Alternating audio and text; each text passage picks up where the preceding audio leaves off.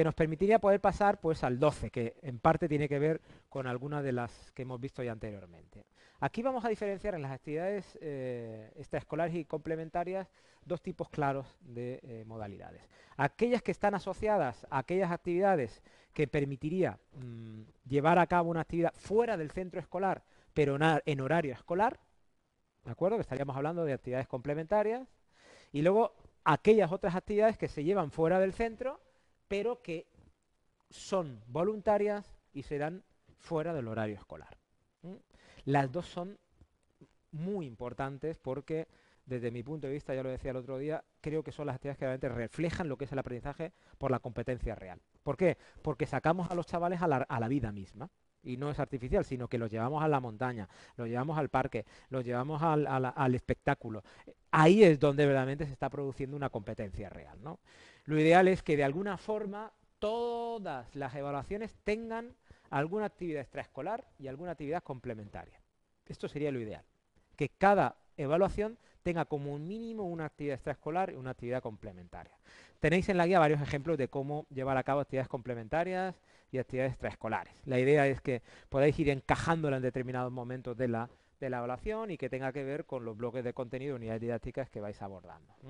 Os animo ¿eh? a que incorporéis esto porque eh, siempre se recuerdan estas actividades extraescolares y complementarias como muy positivas en el desarrollo personal. Mejor dicho, algunas veces de la asignatura solamente se recuerdan eso, no recuerdan ni el nombre del profesor o la profesora, pero sí que recuerdan ese día y que yo creo que positivamente presentado puede ser muy atractivo para, los chavales. ¿eh? por ejemplo, cuando hablamos con los adolescentes, están pensando continuamente en qué día les toca las paellas o qué día le toca salir a la montaña para. Es decir, no, no es cuando le toca la unidad didáctica de orientación, sino salir a la montaña, que este es el, objetivo relacionado con ello. Y bueno, terminaríamos con el último bloque, que es el que hace referencia a la bibliografía. Vamos a diferenciar en este bloque tres apartados principales que tienen que ver con eh, las formas de referenciar libros, o capítulo de libros, la forma de referenciar lo que son las leyes en las que nos apoyamos y la forma de referenciar pues algunos artículos en los que yo me pueda apoyar para presentaros información. La forma de, referenciar las páginas web es tan fácil como colocar exactamente el enlace donde habéis accedido a la información. ¿De acuerdo? Entonces, yo separaría dentro de vuestra bibliografía como dos apartados. Una que sea referencias y otra es eh, páginas, ¿eh? si queréis llamarle web. Entonces en las páginas web colocáis directamente el enlace donde habéis extraído alguna información. Eh, estas páginas pueden ser de consulta directa o simplemente como sugerencias para que luego los estudiantes puedan acceder a ella para llevar a cabo alguna actividad. No es necesario estas páginas web que colocáis ahí que estén citadas directamente en el texto, pero que sí, de alguna forma, hayáis indicado en algún sitio que a esa página se va a acceder para algo. Si no la vais a utilizar vosotros en vuestra programación, en, el desarrollo de la programación escrita, sí que la vais a utilizar para que los alumnos accedan, por ejemplo, a marca.es para encontrar en el apartado X ¿eh? de educación física eh, determinada información que vosotros queréis trabajar con ellos. Entonces, mirad, voy a resumir un poco cómo se referencia. Acordaros que estamos siguiendo una normativa, que es la normativa de la Asociación Americana de Psicología, la normativa APA en su sexta edición. Entonces, de forma resumida, os recuerdo un poco cómo se citaban, mejor dicho, cómo se referenciaban los libros. En primer lugar, lo que vamos a hacer cuando referenciemos un documento en el texto es siempre apoyarnos en el primer apellido del autor. ¿De acuerdo? Una cosa es colocarlo aquí en referencias y otra muy distinta es citarlo en el texto. En el texto acordaros que no aparece ningún nombre de ningún autor. Solamente aparece los apellidos del autor.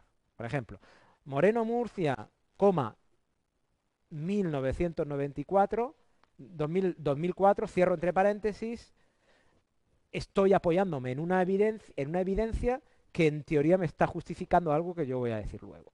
¿Cómo cito Moreno Murcia 2004? Pues me vendría aquí y sería Moreno Murcia, coma, JA entre paréntesis, 2004, el título del libro que sería La enseñanza de la educación física, Ciudad Elche y editorial UMH, quien la, quien la ha editado.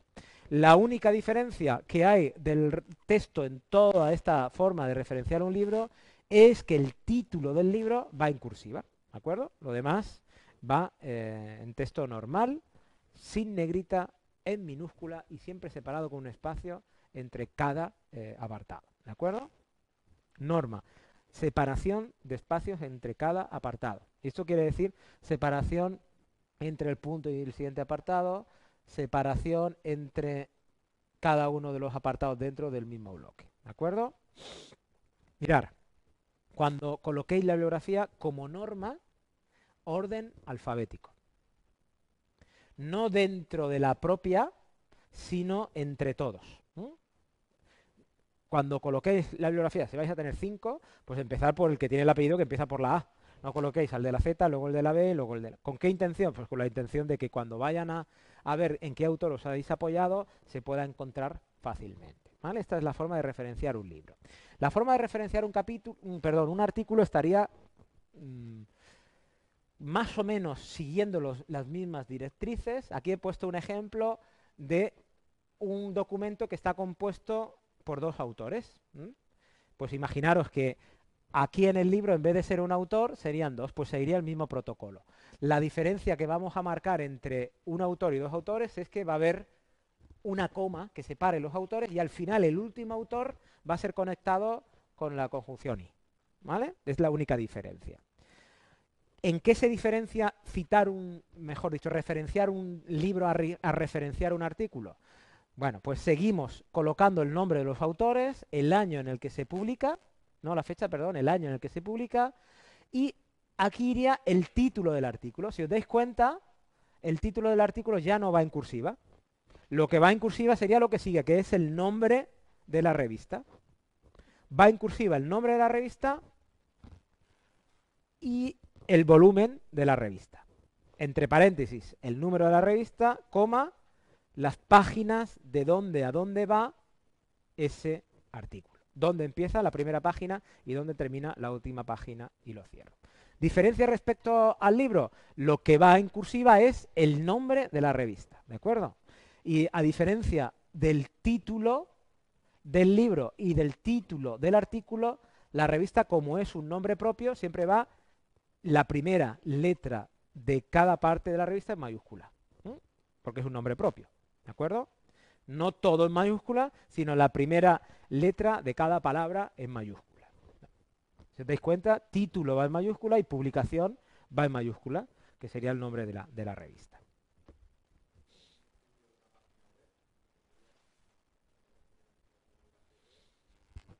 depende cómo lo vayas a utilizar. Si lo vas a utilizar como cita en tu texto, tú dices, imagínate que ese artículo en una página web tiene autor, ¿no? ¿O no? Es que el problema que vais a encontrar es que mucha información que encontréis en algunas páginas web, que no son páginas de revistas, sino que son páginas personales, a lo mejor no tienen nombre. Lo publica una institución, yo qué sé, pues eh, el, pabellón de deportes. Tiene su página web y, hay una información tú que has leído ahí que te resulta interesante. Claro, vas a citar pabellón de deportes, teoría, yo no me apoyaría nunca en una evidencia de ese tipo. Es decir, si os apoyáis en una evidencia que sea sesuda. ¿no? Sesuda significa revista con evaluación doble ciego o libro publicado. ¿De acuerdo? O información publicada por grandes instituciones, UNESCO, Ministerio, eh, Instituto de la Juventud, es decir, mm, páginas que tengan ya un peso institucional. ¿no? Pero en el caso que yo encuentre un artículo que sea en revista digital, yo lo que puedo hacer aquí, si no tiene número de páginas, aquí pongo punto tomado el día que lo has leído en el enlace directo que lo has copiado. Es decir, tomado el 24 de marzo en, y pones http y pones el enlace directo. Y entonces, eso que has tomado ahí teoría le permite a cualquiera poder acceder directamente a ese artículo. La fecha que colocáis aquí, la fecha que colocáis es el día en el que accedéis a revisarlo.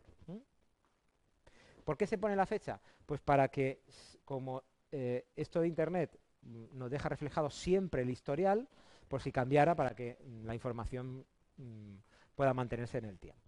Y luego nos quedaría, pues, la referencia de las leyes. Vamos a empezar nombrando siempre la ley, colocando a continuación el año entre paréntesis de la propia ley, cerramos con punto y contamos cuál es el título del documento que nosotros estamos eh, manejando. Tenemos que decir dónde se publica, el número y en este caso, ¿quién lo publica? El Ministerio de, el Instituto de, la UNESCO, eh, la Comunidad Económica Europea, etcétera, etcétera. ¿Vale? Acordaros que empezaría siempre en primer lugar dándole el nombre a la ley, que es la que describiría claramente la ubicación de ella. Bueno, este es el resumen de, los distintos puntos que hemos ido abordando en esta mini presentación de lo que es una programación didáctica en educación física, en este caso en educación secundaria obligatoria.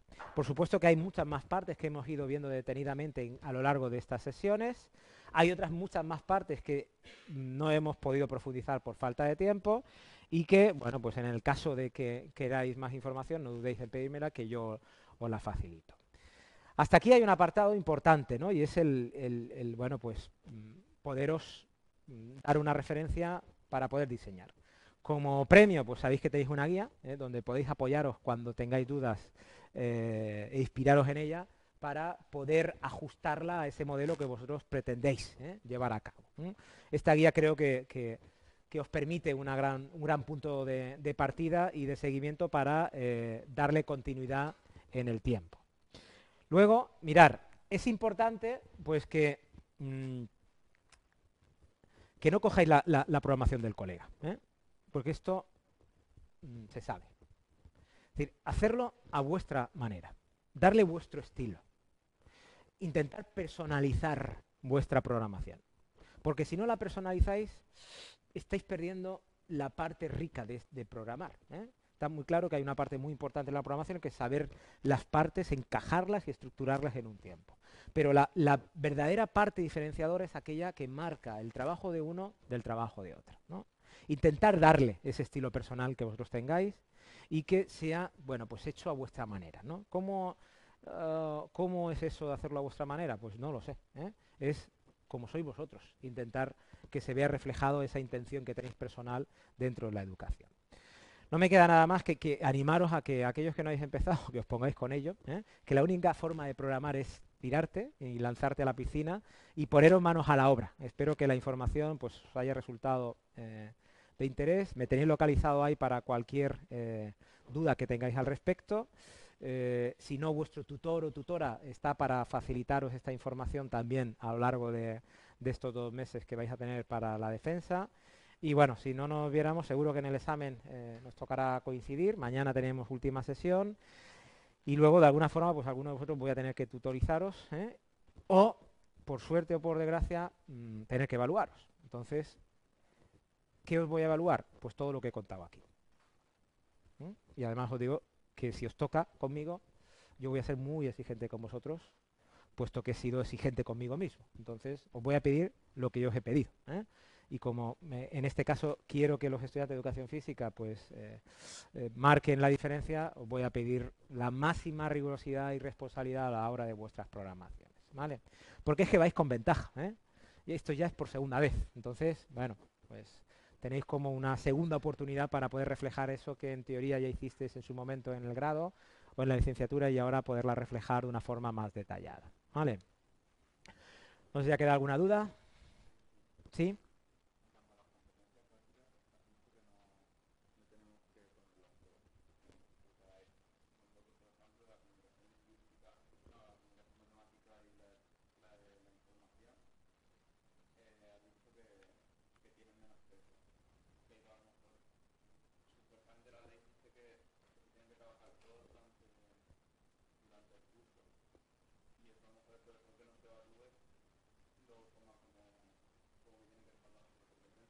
Vale. Eh, ¿Qué te justificaría una toma de decisión, una u otra? ¿Qué te justificaría? El apoyo en la evidencia en la que tú justificas el porqué de tu abordaje. Tú puedes coger las ocho competencias y razonarlas. O puedes coger seis, o puedes coger cuatro. Atento, ¿eh? Y tú esas cuatro, decir por qué has cogido esas cuatro y no te has focalizado en las otras. Mirar, yo creo que la justificación que sería Mm, eh, digamos, epistemológicamente correcta sería, imaginaros que yo digo que yo me voy a centrar principalmente en estas tres, ¿de acuerdo? Y estas tres van a tener un peso pero mucho menor. por lo tanto, yo podría decir que me estoy centrando en estas, tres en estas tres competencias. ¿Por qué te centras en estas tres competencias? Bueno, pues este por qué verdaderamente es el que va a explicar la valoración que te va a hacer ese docente. ¿Cómo yo justifico el por qué? Evidencia que me está diciendo el propio ministerio, atento, el propio ministerio, quien, gestiona los contenidos y las competencias en este país, te está diciendo que en educación física la competencia digital y la competencia matemática no tiene que ser un objeto principal de ello. Lo está diciendo el propio Estado. Otra cosa es que luego el evaluador te venga a decir, no, no, es que para mí es importante. Bueno, pues tú justifica el por qué te sustentas en determinadas competencias y si el Estado te está diciendo que hay seis principalmente de educación física que hay que tratar y tú quieres tratar las ocho, explica por qué tratar las ocho. ¿Por qué? Pues el argumento es muy fácil, lo hemos dicho. Te vas a los objetivos que persigue la educación en general en esa etapa de secundaria. Y entonces te permite poder argumentar de forma muy sencilla por qué, a pesar de que el ministerio diga que solamente te apoyes en seis, tú también quieres abordar esas otras dos. Pero atentos y atentas, lo de las competencias es un tema mm, que es vuestra propia decisión atendiendo un poco a las características del grupo que tengáis. ¿eh? Lo que haces previamente es describir por qué otra justificación apoyada en otra evidencia sería, ¿por qué estas tres? Pues principalmente por el contexto y esto, este contexto te, permite a ti presentar una intención educativa determinada. Entonces, como esta intención educativa quiere solventar esto a través de esto, estás argumentando claramente la justificación del porqué de más peso de unas que de otras competencias. ¿Sí? ¿Alguna duda más? ¿Ninguna? Bueno, pues nada, chicos y chicas, eh, muchas gracias por venir de nuevo. Espero que la información haya resumido un poco lo que hemos hecho. Y aquellos que vengáis mañana, los vemos mañana. Y los que no, pues ya sabéis dónde me tenéis, ¿vale? Muchas gracias.